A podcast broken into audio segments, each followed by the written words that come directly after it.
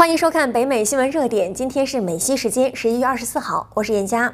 新闻首先，您将看到洛杉矶联合学区督学奥斯汀布特纳表示，周三将通过学区的 Grab and Go 中心，向有需要的家庭分发一百五十多万份感恩节大餐，包括火鸡片、肉汁土豆泥和青豆。波特纳说：“这听起来像是吉尼斯世界纪录，因为我认为从来没有哪个救济项目在一天之内提供一百五十万顿饭。”您可以登录屏幕上方的网站，找到获取和访问中心位置的列表。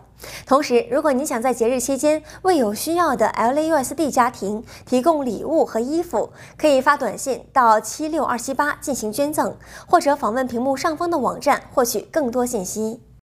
新闻继续关注，加州市长埃里克加西提周一晚间宣布，从感恩节的前一天开始，乘飞机或火车抵达洛杉矶的乘客必须签署一份认同加州建议进行十四天自我隔离的表格。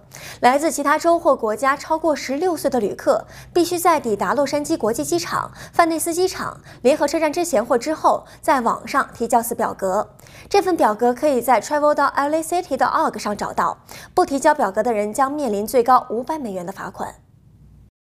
再来关注飞行夏威夷的注意事项。夏威夷航空公司昨天宣布，将为从洛杉矶、拉斯维加斯、波特兰和西雅图飞往夏威夷群岛的旅客提供免车和无电梯的 COVID-19 飞行前测试。不过，如果旅客在飞行起飞前七十二小时内进行检测，并在起飞前得到阴性结果，将可免于夏威夷州的检测。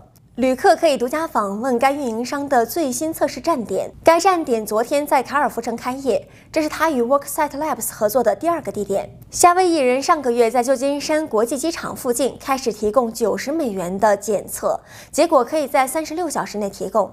他于今天在拉斯维加斯的 Main Street Hotel 对面开设了第三个站点。再来关注再生元制药公司的最新消息。美国政府于今天开始分发再生元制药公司最新批准的 COVID-19 抗体组合，从三万多个疗程开始，将根据确诊病例和住院人数最多的州开始分配剂量。据了解，美国食品和药物管理局在上周六发布了 Regen COVID-2 疗法的紧急使用许可。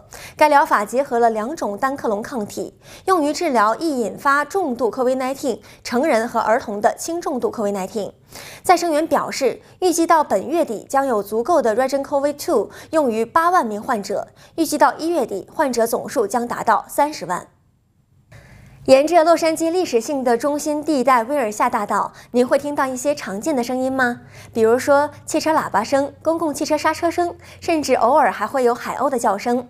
而在二零二零年感恩节的前一周，这里又多了一些改变。一九七五年电影《大白鲨》中唯一存活下来的全尺寸鲨鱼模型被安置在了美国电影学院博物馆。该博物馆计划于二零二一年四月三十号开放。学院博物馆馆长兼主席比尔·克莱默说：“自从大白鲨布鲁斯于二零一六年被收购以来，经历了一个漫长的旅程。我们非常高兴地欢迎他来到新家。在博物馆春季开幕时，参观者可以体验由伦佐·皮亚诺设计的美丽建筑，并可以近距离地看到电影史上最具标志性的角色之一。”以上就是今天的新闻编译整理，感谢您的收看，我们明天见。您好，我是严佳。观看更多节目精彩片段、深度新闻报道，请点击屏幕右上方的精选影片。喜欢我们的节目，快快点击屏幕右下角的节目图片进行订阅。还有，别忘了下载中望电视手机 APP 观看电视直播。感谢您的收看，我们下次见。